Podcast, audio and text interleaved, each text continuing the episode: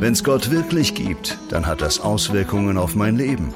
In dieser Message erfährst du mehr davon. Willkommen bei der Home Church. Dein Abenteuer mit Gott. Ihr Lieben, ich freue mich total, heute zu euch sprechen zu dürfen über dieses Thema Gefühle. Ganz persönlich erstmal, ich bin ein bisschen ein rationaler Typ. Ja? Also meine Frau hat gestern, als ich gesagt habe, dass ich über emotionale Intimität sprechen werde, so ein bisschen gelacht und gesagt, bist du der Richtige? Weil, ne, also ich bin eher spät in der Party. Also ich, ich erzähle ganz persönlich, in den letzten vielleicht fünf bis zehn Jahren bin ich mehr und mehr überhaupt erst an den Punkt gekommen, wirklich guten Zugang zu, zur Gefühlswelt zu haben. Und ich glaube, so geht es gar nicht wenigen Männern. Ne? Also wir denken erstmal, die Welt, die ist gut zu erklären, so passt alles und dann kommt die Frau und dann wird es schwierig. Die haben dann irgendwie, irgendwie Befindlichkeiten. Und mittlerweile finde ich das äh, Thema Gefühle wunderbar und ganz, ganz, ganz wichtig. Und ich finde es unfassbar wichtig, das Thema Gefühle eng zusammenzudenken mit dem Thema Glauben und Sinn und Gott, weil die Sachen sehr eng zusammenhängen. Das nur als persönliche kleine Vorrede. Ende. Jetzt erstmal ein wenig romantischer Ausflug ins Tierreich. Kennt ihr den berühmten Flammlaubenvogel? Wer kennt ihn von euch noch nicht? Dann will ich ihn euch vorstellen. Das ist ein rot gefärbter, ganz prächtig gefiederter Vogel, der auf den Galapagosinseln und Neuguinea lebt. Der Flammlaubenvogel lässt sich was unfassbar Ausführliches einfallen, um die Flammlaubenvögelin zu bezirzen. Und zwar baut er eine Laube, daher sein Name Flammlaubenvogel. Und zwar sucht er dazu alle möglichen Sachen zusammen, kleine Nüsse und Blätter und wenn Menschen leben, auch kleine Papierchen und so und baut daraus eine Laube, nur um sie zu bezirzen. Und dann stellt er sich dahin und macht einen Tanz. Und er blutet sich auf und selbst seine Pupillen pulsieren, seine Federn auch, nur um sie zu bezirzen. Und wisst ihr, was dann passiert? Wenn sie sich bezirzen lässt, haben die beiden Sex. Das dauert zwei Sekunden, danach sehen sie sich nie wieder in ihrem Leben. Das ist äh, relativ unromantisch. Ja, wir Menschen finden das ganz komisch. Wir Menschen finden es auch komisch, wie die Frösche mit ihren Kindern umgehen. Wisst ihr, wie die Frösche mit ihren Kindern umgehen? Wenn ein Frosch Laich legt, also wenn eine Froschmama Kinder bekommt, legt sie gleich mal eine unglaubliche Menge von Eiern, die sind alle befruchtet, von denen sterben 80 Prozent. Von den, von den restlichen 20 Prozent werden nochmal die Hälfte gefressen und am Schluss überleben zwei. Wir Menschen machen es anders. Wir bekommen durchschnittlich eh nur 1,4 Kinder und die propellern wir und umhüten wir und packen sie voll mit emotionaler Aufmerksamkeit. Wir Menschen sind ganz komisch, weil wir Menschen ganz anders als die Tiere einen unfassbaren Wert legen auf Emotionen. Tatsächlich, es gibt ja dieses alte Buch, ich weiß nicht, ob du persönlich dran glaubst, wenn ihr heute Morgen in der Home Church einschaltet, vielleicht schon, aber die Bibel ist ja ein, eines dieser ganz, ganz bedeutsamen Menschheitsdokumente und die erzählt so fast im Vorbeigehen die Entstehungsgeschichte von dem ersten Menschenpaar Adam und Eva. Und als die Eva dann endlich da ist, so der Adam, der ist schon ganz traurig, äh, kein Gegenüber hat, dann kommt die Eva und sagt der Adam über die Eva diesen interessanten Satz, also du bist die Eva, so, und der Mann wird Vater und Mutter verlassen und sich an seine Frau binden und die beiden werden ein Fleisch sein. So, kann man leicht drüber lesen, sagt man, ja, okay, heiraten, weiß ich nicht. So, aber da steckt was sehr Interessantes drin. Ich möchte es nochmal noch mal sagen, steht in Genesis 2, wenn ihr das mal nachlesen wollt. So. Der Mann wird Vater und Mutter verlassen, also seine Herkunftsfamilie verlassen. Dann wird er sich an seine Frau binden und dann werden die beiden ein Fleisch werden. Ein Fleisch, damit ist natürlich gemeint, dass die beiden Sex haben und deswegen nennt er die Eva Mutter, aller Lebenden, eben weil halt dann Kinder rauskommen können. Aber mir geht es jetzt weniger um das Thema Sex, sondern mir geht es um diesen Zwischenteil. Meine Frage ist, was meint der Verfasser denn mit diesem Wort binden? So, er sagt erstmal, der Mann, so, das ist jetzt mal ein Mensch, äh, stark, stark schematisch dargestellt. Und es geht jetzt auch an der Stelle gar nicht um, um, um Geschlecht, das ist gar nicht das Thema. Aber hier wird gesagt, damit die beiden eine Bindung eingehen können, ist erstmal eine Lösung vom Elternhaus nötig. Das ist erstmal interessant, weil jungen Menschen in unserer Gesellschaft das immer weniger oft gelingt. Also immer mehr junge Leute leben ganz lange zu Hause und haben nie eine wirkliche Ablösung vom Elternhaus, aber um das soll es heute nicht gehen. Gell? So, und, und dann ist auch interessant, dass nicht gesagt wird, keine Ahnung, ja, Mann und Frau oder keine Ahnung, zwei, die sich mögen, die haben halt Sex miteinander, sondern erst ist die Bindung. Hier wird erstmal gesagt, die beiden werden sich aneinander binden und damit kann natürlich eine äußere Bindung gemeint sein, also natürlich, dass sie halt irgendwie heiraten, dass sie sich einander, dass sie sich einander versprechen, aber nicht nur das. Wir Menschen sind viel, viel, viel mehr als alle anderen Tiere, erst recht als sowas wie Flammlaubenvögel und als Frösche, fähig, einander emotional Nähe zu stiften. Und das geht aufgrund dieser ganz wunderbaren und ganz schrecklichen Eigenschaft, dass wir Emotionen haben. So, in dem Maße, in dem diese Person Emotionen hat und sie ausdrückt, und diese Person Emotionen hat und sie ausdrückt und die beiden einander verstehen, entsteht emotionale Nähe. Du könntest emotionale Nähe oder überhaupt Nähe zu einem Menschen nicht empfinden und nicht ausdrücken, wenn du keine Gefühle hättest dann wären wir wie der Flammlaugenvogel oder wie der Frosch. Keine Ahnung, wir hätten halt Geschlechtsverkehr und Kinder. Aber all das, was uns auf der menschlichen Ebene ausmacht, dass wir einander verstehen, dass wir einander spüren, kommt durch die Gefühle. Und ich habe vier, vier Hauptüberschriften heute über das riesengroße Thema Gefühle für euch oder emotionale Nähe. Und der erste ähm, die erste Überschrift oder die erste Aussage ist, Gefühle sind eine Möglichkeit oder sind die Grundvoraussetzung, dass Nähe entstehen kann. Gefühle stellen Nähe her. Damit meine ich zweierlei. Erstmal in dem Maße, in dem du die Gefühle von jemandem verstehst, auf die Gefühle von jemandem eingehst, in dem Maße baust du emotionale Nähe auf. So. Und gleichzeitig in dem Maße, in dem du das nicht kannst, weil du vielleicht gar keinen Zugang zu der Welt des Gefühles hast, in dem Maße wird es dir nicht gelingen, emotionale Nähe herzustellen. Und ich habe jetzt nur 20 Minuten, das ist ein mega Thema. Wenn du eigentlich wie ich, ja, ähm, wenn du das erst lernen musst im Laufe des, ne, des Lebens, ne, deine eigenen Gefühle zu benennen und auf die Gefühle von anderen einzugehen, dann ist das ein richtig großes Thema. Das ist nichts wahnsinnig Schnelles, denn wir lernen unseren Umgang mit den Gefühlen vom Elternhaus. Du kannst eben kurz mal nachdenken, wie war denn der Umgang mit Gefühlen in deinem Elternhaus? Also waren Gefühle überhaupt erlaubt? Oder waren zum Beispiel nur positive Gefühle erlaubt? Ja, wie ist man denn mit Irritationen umgegangen, mit Wut? Wie ist man mit Sexualität umgegangen? Durfte man darüber sprechen? Wie ist man denn mit Konflikten umgegangen? Wurden die unter den Tisch gekehrt und so? Und niemand von uns hat ein perfektes Elternhaus und deswegen hat niemand von uns eine vollkommene Fähigkeit zu lieben. Aber die Fähigkeit, die Gefühle von jemandem zu achten und auf die einzugehen, ist das, was Nähe herstellt. So, das bedeutet auch, naja, wenn du, wenn, du ein Mann, wenn du ein Mann bist und intensiv auf die Gefühle einer Frau eingehst und sie auf deine Gefühle, dann stiftet das emotionale Nähe. Und die logische Folge davon ist, dass diese Nähe zunehmen wird.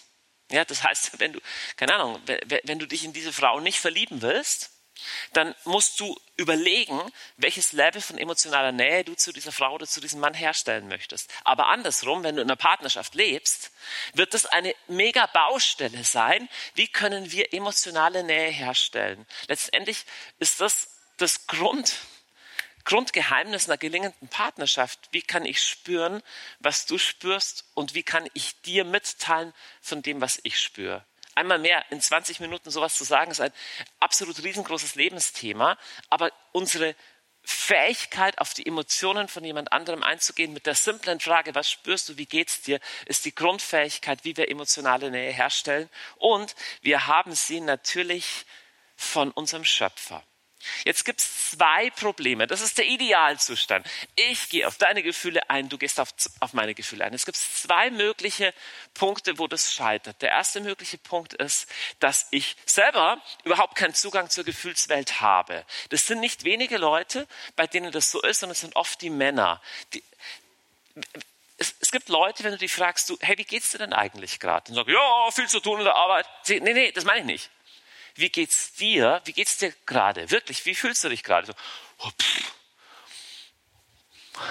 Muss ich mal drüber nachdenken. Also, wo das intuitiv gar nicht so leicht ist. Es gibt viele Menschen, die zu der Gefühlswelt keinen guten Zugang haben. Erstes Problem. Zweites Problem ist, es gibt Menschen, die spüren zu viel. Die spüren alles, was da ist. Und bevor du schon was sagst, weiß ich schon, was du sagen würdest. Und es sind Leute, die gehen in einen Raum rein und, und, und wissen, ja, ist, äh, die, die Greta, die hat Angst wegen dem. Und der André, der steht auf die Lisa. Und ähm, die Lisa, die ist aber zu spät in dem. Und, und der erwartet jetzt von mir das und das, das. Und die spüren all diese Erwartungen von allen Menschen, all die Befindlichkeiten. Das ist wahnsinnig stressig. Und auch wenn nichts los ist, ist bei denen immer wahnsinnig viel los. Ich möchte mal diese, diese zwei Haupttypen unterscheiden. Es gibt Leute, die so, so, so, so stark alles spüren, dass ihr Leben ein einziger Stress ist. Und dann gibt es Leute, die, die, die gar nicht wirklich spüren. Die sind mehr im Kopf. Und beide haben ein Grundproblem. Und das ist ein Grundproblem, das ähm, erstaunlich selten, finde ich, unter, unter gläubigen Menschen, unter Christen thematisiert wird, für das wir ganz wenig Wortschatz haben. Beiden gelingt es schlecht, sich selber zu spüren. Es gibt in der christlichen Tradition ein ganz schönes Wort, das hat der heilige Benedikt auch verwendet in seiner Regel oder in seiner Lebensbeschreibung kommt es vor. Habitare secum heißt es, bei sich selber wohnen bei sich selber beheimatet sein. Bei sich selber beheimatet sein bedeutet, ich bin nicht die ganze Zeit draußen, sondern ich kann bei mir selber sein. Schau mal her. Gott hat dir eine Verantwortung übertragen für dein Leben. Du bist zum Beispiel selber verantwortlich, dir deine Zähne zu putzen. Dafür ist nicht deine Ehefrau, dein Nachbar, deine Kinder zuständig. Dafür ist auch nicht Gott zuständig. Du sagst am Morgen oder am Abend nicht, Herr, reinige meine Zähne. Tu es. Und dann tu das nicht und denkst du, Gott, auf dich ist ja gar kein Verlass. Du musst auch nicht die Bibel aufschlagen dafür. Du brauchst, du hast die Verantwortung, diese Bürste zu nehmen, sie mit selber zu machen. Du hast Verantwortung dafür. Bei unserem Körper verstehen wir das. Bei unserer Seele verstehen wir es erstaunlich wenig. Du hast für deine Seele, für deine Emotionen genauso eine Verantwortung wie für das Zähneputzen und deine Körperhygiene. Und jetzt kommt's. Nicht dein Partner, nicht deine Freunde und auch nicht Gott ersetzen diese Selbstverantwortung, die du hast für deine Emotionen. Was meine ich damit? Also erstmal, zweiter Punkt ist mir sehr, sehr, sehr wichtig. Du hast Verantwortung für deine Gefühle. Ich wechsle hier mal kurz die Farbe.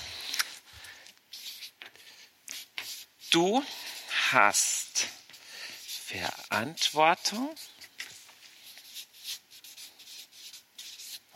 für deine Gefühle.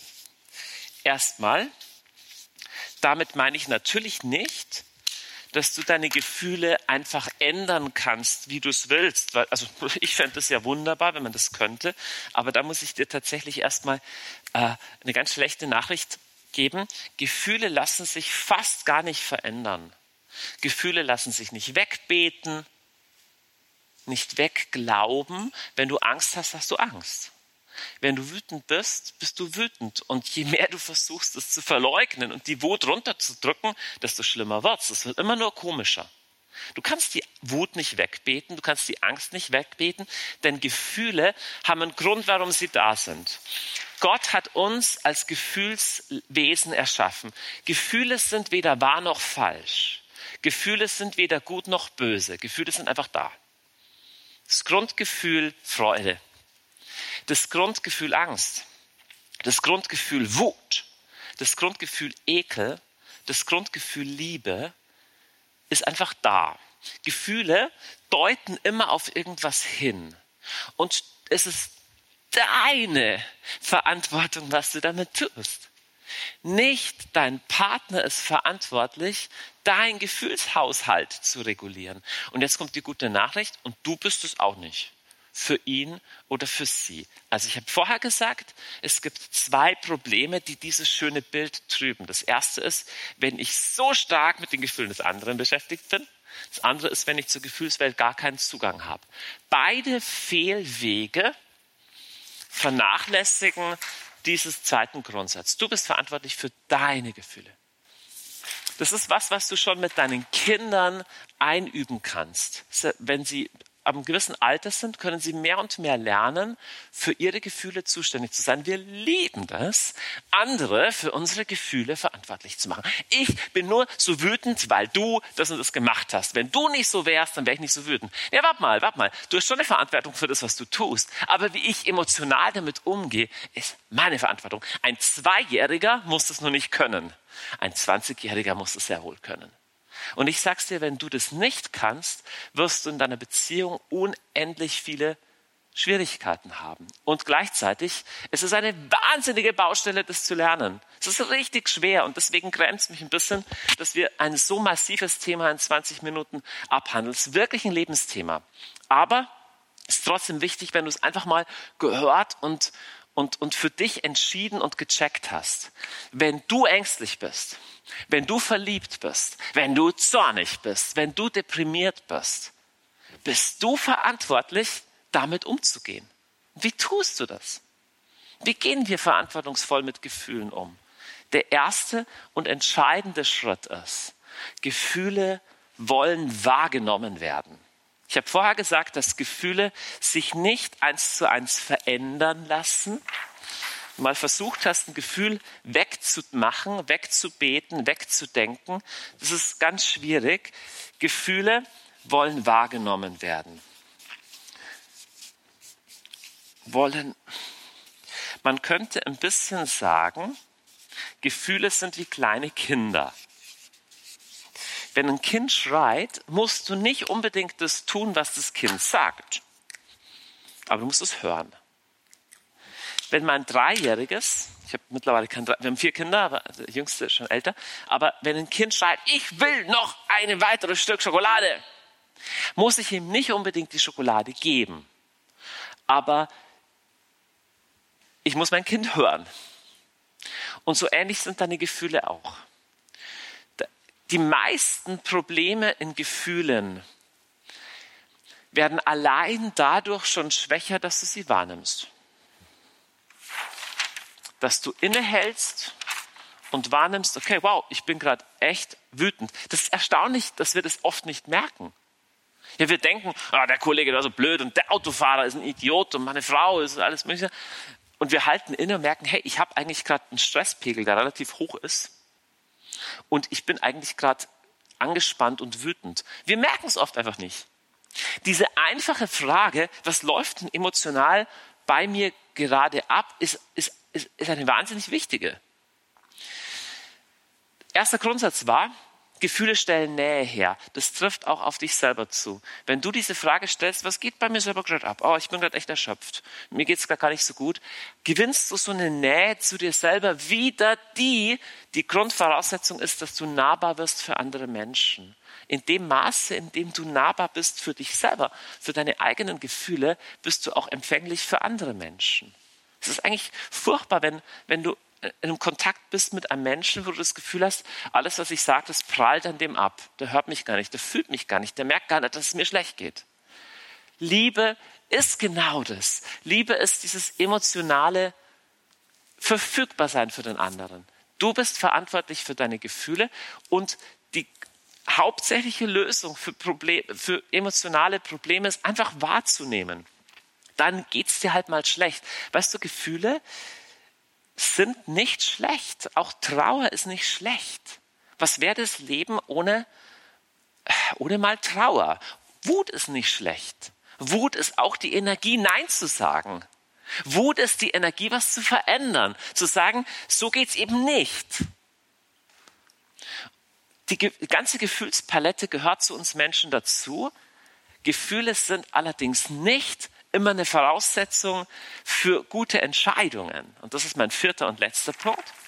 Also, es gilt, Gefühle tatsächlich wahrzunehmen, auch in einer Beziehung. Wie fühlst du dich gerade? Wie fühle ich mich gerade? In einer Eigenverantwortung. Das heißt nicht, dass ich verantwortlich bin für deine Gefühle, aber ich will wissen, was auf deinem Herzen ist. Vierter und letzter Punkt, aber lass deine Gefühle nicht entscheiden. Also, man könnte auch sagen, Gefühle sind zwar ein wahnsinnig guter Tachometer, die zeigen dir was, aber sie sind kein gutes Lenkrad. Gefühle zeigen dir sehr gut, was gerade in dir los ist, aber das heißt nicht, dass eine Entscheidung, die aus deinen Gefühlen resultiert, immer weise ist. Eher im Gegenteil. Versteht ihr? Das ist ein bisschen das Ding wie, mein Kind hören heißt nicht ihm immer die Schokolade geben, die es gerade will.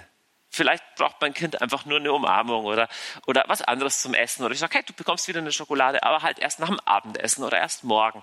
Und das, das, klingt so, das klingt so harmlos, aber so ähnlich, äh, ganz zärtlich dürfen wir mit uns selber umgehen, denn so geht auch Gott mit uns um. Und was ich so schön finde, ist, diese Art und Weise, von der wir in Genesis 2 lesen, ein Mann wird sich eine Frau binden, das trifft auf alle Beziehungen zu, jetzt nicht an Mann und Frau, die spiegelt komplett wieder, wie Gott ist. Denn Gott ist der emotionalste überhaupt. Wenn du die Bibel durchliest, gerade das Alte Testament, oft erschreckend emotional. Also wir denken ja manchmal, Gott, der müsste doch über allem schweben, der ist das höhere Prinzip des Universums. Und dann liest du in den Propheten, dass Gott unfassbar zornig ist, dass er sich empört. Dann, äh, dann, dann, liebst, dann äh, hörst du von einem Gott, der sehnsüchtig ist, der verliebt ist, der voller Freude ist, der unfassbar emotional ist. Und wir Christen glauben sogar, dass Gott in sich Beziehung ist, was total abgefahren ist. Das ist was, was ähm, Muslime zum Beispiel ablehnen würden. Die sagen, Allah ist so groß, der braucht keinen anderen neben sich. Und wir Christen dagegen glauben, dass in Gott schon Beziehung ist. Unfassbar. Vater, Sohn und Heiliger Geist sind in der intensivst möglichen Beziehung, ohne sich zu vermischen. Das ist abgefahren. Der Mann wird Vater und Mutter verlassen, wird sich an seine Frau binden, ein Fleisch werden. Aber das Interessante ist, beim Ehepaar werden ja auch nicht die zwei Menschen zu einer einzigen Person. Liebe bewirkt nicht, dass zwei so verschmelzen wie so, wie so eine Qualle, die sich auflöst, irgendwie sowas, sondern Liebe heißt eigentlich, ich bin ich und du bist du, aber in dem sind wir uns nah. Und in dem sind wir ein Abbild von der Dreifaltigkeit. Denn Vater, Sohn und Heiliger Geist, die verschwimmen nicht ineinander. Das ist nicht ein Brei. Das sind eigenständige Personen und darin trotzdem eins. Das macht unser Gehirn bringt unser Gehirn zum Drehen, ist ein bisschen verrückt, aber es ist das, wo wir als Menschen den Unterschied herhaben vom Flammlaubenvogel und vom Frosch. Dass wir fähig sind, bei uns selber zu wohnen und gleichzeitig uns zu schenken. Und wir glauben, dass die Fähigkeit des Menschen, sich einander hinzugeben und zu lieben, im letzten kommt von dem, der uns gemacht hat und noch mehr als das. Ich glaube, dass nur, wenn wir in diesem Kontakt zu unserem liebenden Vater sind, dass dann unsere menschlichen Beziehungen auch heil werden. Schau, all diese vier Punkte, die zu leben so unendlich schwierig sind und ein ganzes Leben brauchen, die lebt Gott wunderbar. Gott ist derjenige, der komplett emotional auf uns zugeht, der sogar Mensch wird in Jesus Christus, um diese Nähe zu uns herzustellen, der uns aber in die Verantwortung nimmt, der sagt, du darfst jetzt und musst auch entscheiden, was tust du mit diesen Gefühlen. Du, kommst, du bist zur Herrschaft berufen. Oft geht es einfach darum, wahrzunehmen, auch Gott gegenüber kannst du im Gebet deine Gefühle einfach ausdrücken. Du kannst ihm das bringen, so wie es ist. Und schließlich kommst du mit Gott im Kontakt mit ihm in die Fähigkeit, Entscheidungen zu treffen. Und das können auch Entscheidungen gegen deine Gefühle sein. Das ist nicht so schlimm. Manchmal ähm, kannst du aus dem Glauben oder aus der Vernunft anders entscheiden oder in einer Partnerschaft, aber in Selbstverantwortung und in dieser liebenden heilsamen Beziehung zu deinem liebenden Vater im Himmel. Und so können wir emotionale Nähe in alle drei Bereiche leben, zu uns selbst, zueinander und zu Gott. Und das heißt es im letzten, in der Liebe zu leben. Und dazu sind wir berufen, im Gegensatz zum Flammlaubenvogel und zum Frosch. Und ich würde jetzt gerne im Gebet abschließen, weil es ein Thema ist, das sehr, sehr, sehr tief geht und uns ein Leben lang beschäftigt. Und wenn du möchtest, zu Hause kannst du die Augen schließen oder auch ihr hier im Saal und ich spreche ein kurzes Gebet. Und Herr, ich danke dir jetzt, dass du uns mit Gefühlen erschaffen hast. Auch wenn wir da manchmal drunter leiden, wenn die Gefühle verrückt spielen, wenn wir Stress haben oder Angst oder Gefühle haben, die wir gern anders hätten. Danke, dass du uns mit dieser Fähigkeit, Gefühle zu empfinden und auszudrücken, gemacht hast. Und ich bete, Herr, dass jede und jeder, der das jetzt hört, von dir jetzt Hilfe bekommt an der Stelle, wo es bei ihm gerade hängt. Sei es, dass eine Beziehung schwierig ist, sei es, dass das Thema sich selber wahrnehmen und spüren nicht so leicht fällt, sei es, dass gerade aktuell die Gefühle toben, dass gerade Panik da ist, dass Angst da ist oder dass, irgend, dass irgendwas gerade schwierig ist in irgendeinem Bereich von Emotionen. Ich bete, Herr, dass du jedem und jeder jetzt damit hilfst, dass wir in eine gesunde und heilsame ähm, Herrschaft und Beziehungsfähigkeit mit dir im Bereich unserer emotionalen Intimität kommen. Das bete ich im Namen Jesu. Amen.